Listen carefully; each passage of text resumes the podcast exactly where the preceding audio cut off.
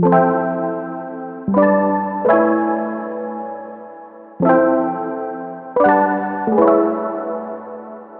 you.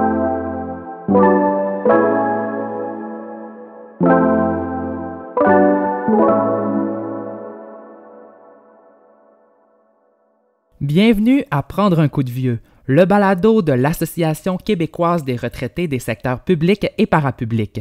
Cette série de balados vise à renforcer positivement la perception qu'ont les milléniaux du vieillissement. À chaque épisode, je reçois des jeunes pour échanger sur une thématique qui les touche et qui est liée au vieillissement. Avec eux, on peut dire que je prends un coup de vieux.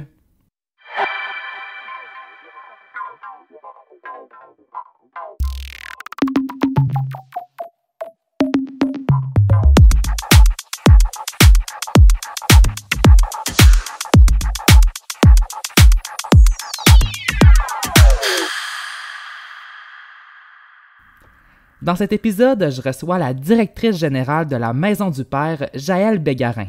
La Maison du Père est un organisme situé à Montréal dont la mission est d'offrir de meilleures conditions de vie aux personnes en situation d'itinérance. J'ai eu l'opportunité de discuter avec Jaël de l'enjeu du vieillissement de l'itinérance au Québec en lien avec le vieillissement de la population. Alors Jaël, bonjour. Bonjour.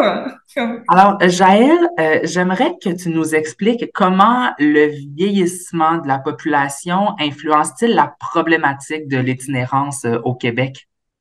Ben oui, c'est avec, plaisir.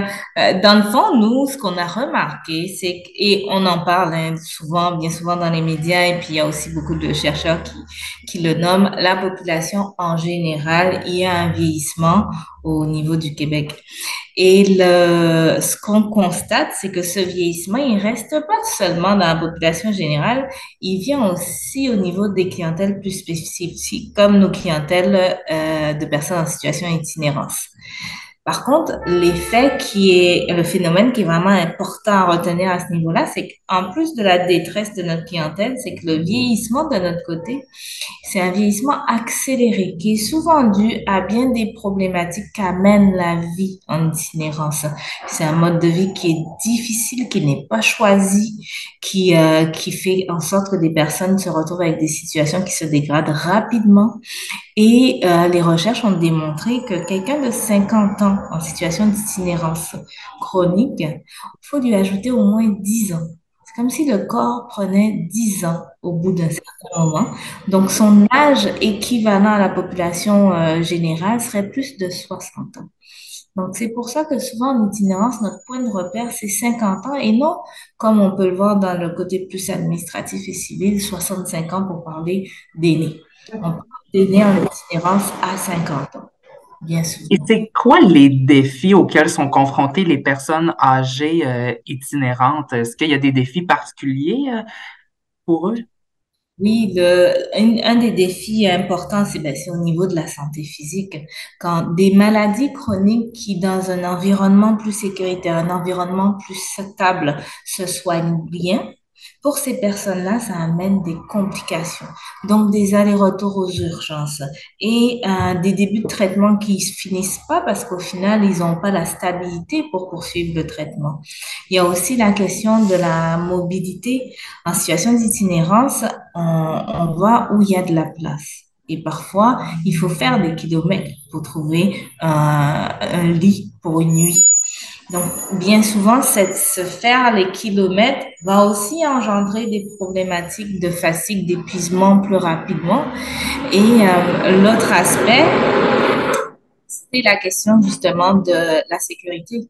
Euh, les, les aînés en situation d'itinérance peuvent être plus vulnérables à, à des dealers, à de, des personnes qui veulent trafiquer ou au vol aussi. Ils sont moins euh, outillés pour se défendre face à une pression ou quelqu'un de plus malfaisant qui, qui rencontre sur la rue.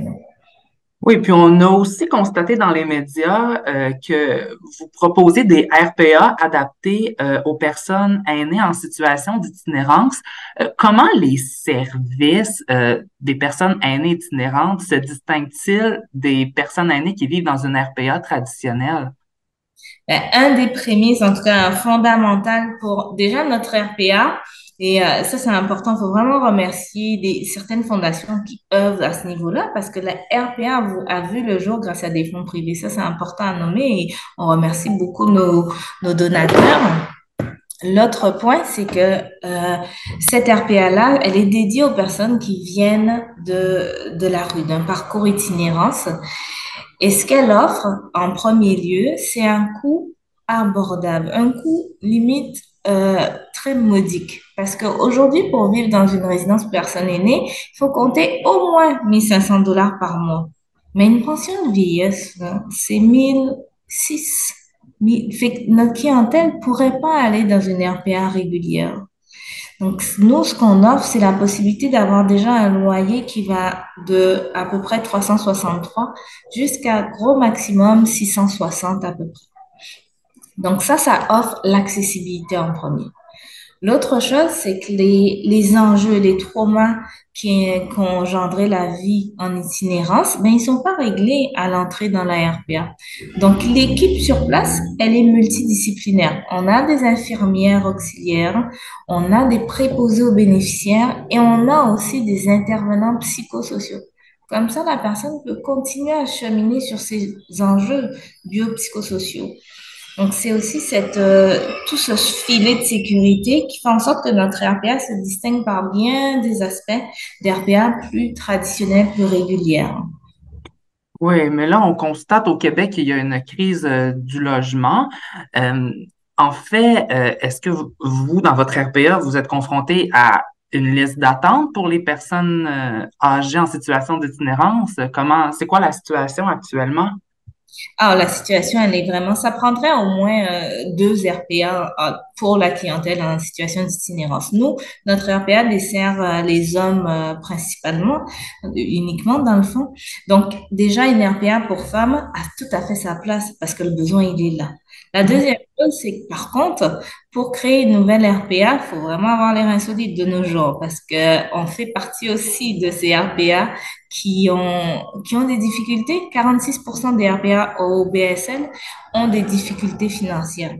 Et on est parmi ce bassin-là. Pour faire rouler la RPA, dans le fond, c'est la notre fondation qui injecte 2 millions. Mais pourquoi pas injecter 2 millions à vie? Donc, c'est tout cet aspect où c'est quoi l'avenir de, c'est quoi le moyen de pérenniser les RPA qui sont à but non lucratif pour des clientèles qui sont aussi vulnérables que la clientèle itinérante? Ça, c'est la grosse question que tout le monde se pose parce que tant que cette question-là n'est pas résolue, personne ne veut ouvrir une autre RPA. Comment un organisme à but non lucratif peut, vraiment soutenir une telle activité qui demande des frais importants, surtout depuis les dernières normes.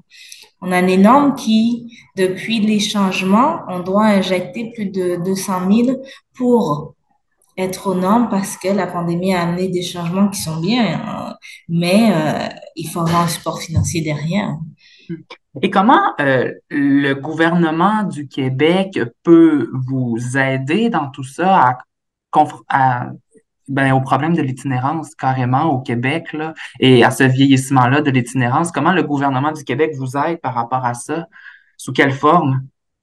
Mais c'est sûr qu'on a des subventions, des euh, oui, du financement pour de la mission globale. On a aussi euh, des financements pour notre hébergement. Par contre, le volet vraiment personnes âgées, résidence RPA, on n'a pas de subvention. Donc là, déjà là, c'est un problème et c'est quelque chose où on travaille avec le ministère des Aînés pour mieux comprendre la réalité et trouver le véhicule de financement. Parce que si demain, la résidence via de cette ferme, ça veut dire qu'il y a 87 hommes avec des enjeux et des problématiques et un vieillissement euh, accéléré qui vont se retrouver où? Ben, dans les urgences des hôpitaux. Et c'est pas leur place. Ils ont le droit de bien veiller après ce qu'ils ont travaillé ce qu'ils ont subi, dans le fond. Et, euh, est-ce que le système de santé euh, au Québec vous appuie dans les soins euh, en RPA? Au niveau du système de santé, on travaille beaucoup en collaboration avec le CHUM principalement et le CIUS au niveau des équipes mobiles. Donc, ça nous permet quand même d'offrir l'accès à des soins à domicile à notre clientèle. Et ça, sans ces services-là, c'est sûr qu'on pourrait, il y a bien des, des messieurs, des participants qu'on ne pourrait pas maintenir en logement. Donc, du côté de, de l'accès aux services à domicile, on a un beau partenariat, une belle ouverture. Maintenant, euh, c'est là, c'est plus la question de, de financement des opérations courantes que là, il, faut vraiment se pencher sur la question si on veut parler de de la résidence Via de Sèvres, qui est quand même unique en son style, puisqu'il n'y en a pas d'autres qui dessert spécifiquement la clientèle itinérante. Et comment tu anticipes euh, le vieillissement de l'itinérance euh, dans un horizon, disons, de, de 10 ans? Là? Parce que là, le vieillissement de la population s'accélère et puis les statistiques le démontrent. Au Québec, on est l'une des plus des populations les plus vieillissantes. Euh, comment tu anticipes ce, ce changement-là démographique pour ce qui est des personnes aînées itinérantes au Québec? Je pense qu'il y a deux aspects à prendre en compte. Euh, c'est que dès maintenant, il faut vraiment commencer à travailler en amont. Les personnes aînées qui sont déjà précaires en logement, qui sont déjà au, au niveau du seuil de pauvreté, faut proposer des choses pour qu'ils perdent pas leur logement qui perdent pas leur identité domiciliaire parce que pour beaucoup, bien souvent, la famille est soit plus là parce qu'ils les ont perdus pour X, raison ou ils ont plus de filet réseau social assez fort pour penser emménager chez sa fille ou chez un. Donc, ça veut dire que la, la deuxième option, ben, c'est la rue. Donc, il faut travailler en amont pour s'assurer que malgré le vieillissement de la population au Québec, qu'on ne crée pas d'itinérance faute de filets socio-communautaires assez solides. Ça, c'est une des premières choses, selon moi, qu'il faut penser. La deuxième chose, c'est qu'en termes de, d'offres de logements euh, permanents, va vraiment falloir commencer à se dire que cette fois-ci, le logement, il faut le voir avec un grand L. Un grand L dans le sens où c'est pas juste le logement qu'on connaît, typique quatre murs et euh, loyer. Ça, c'est plus possible parce que s'il y a vieillissement, il y a un besoin particulier. Donc, faut commencer à penser en termes de milieu de vie plus alternatif. Il y a le modèle d'ARPA, mais il peut y avoir d'autres modèles avec des niveaux d'autonomie différents pour que justement ces personnes qui sont en situation d'itinérance et qui sont aînées soient vraiment dans un milieu qui est capable de les maintenir le plus longtemps possible avec les soins adaptés à leur niveau d'autonomie et de façon vraiment à, à ce qu'ils vieillissent en toute dignité, en fait. Parce que il y en a beaucoup parmi notre clientèle, si on les mettait demain dans un logement autonome, ça ne fonctionnerait pas parce qu'ils ont des besoins particuliers de tous les jours. Mmh. Oui, eh bien, on espère que le message va être véhiculé auprès des, des bonnes personnes. Jaël Bégarin, euh, PDG euh, de la Maison du Père à Montréal, un grand merci d'avoir été avec nous aujourd'hui. Ça me fait très plaisir et puis vraiment continuer à mettre le focus sur cette problématique. Merci.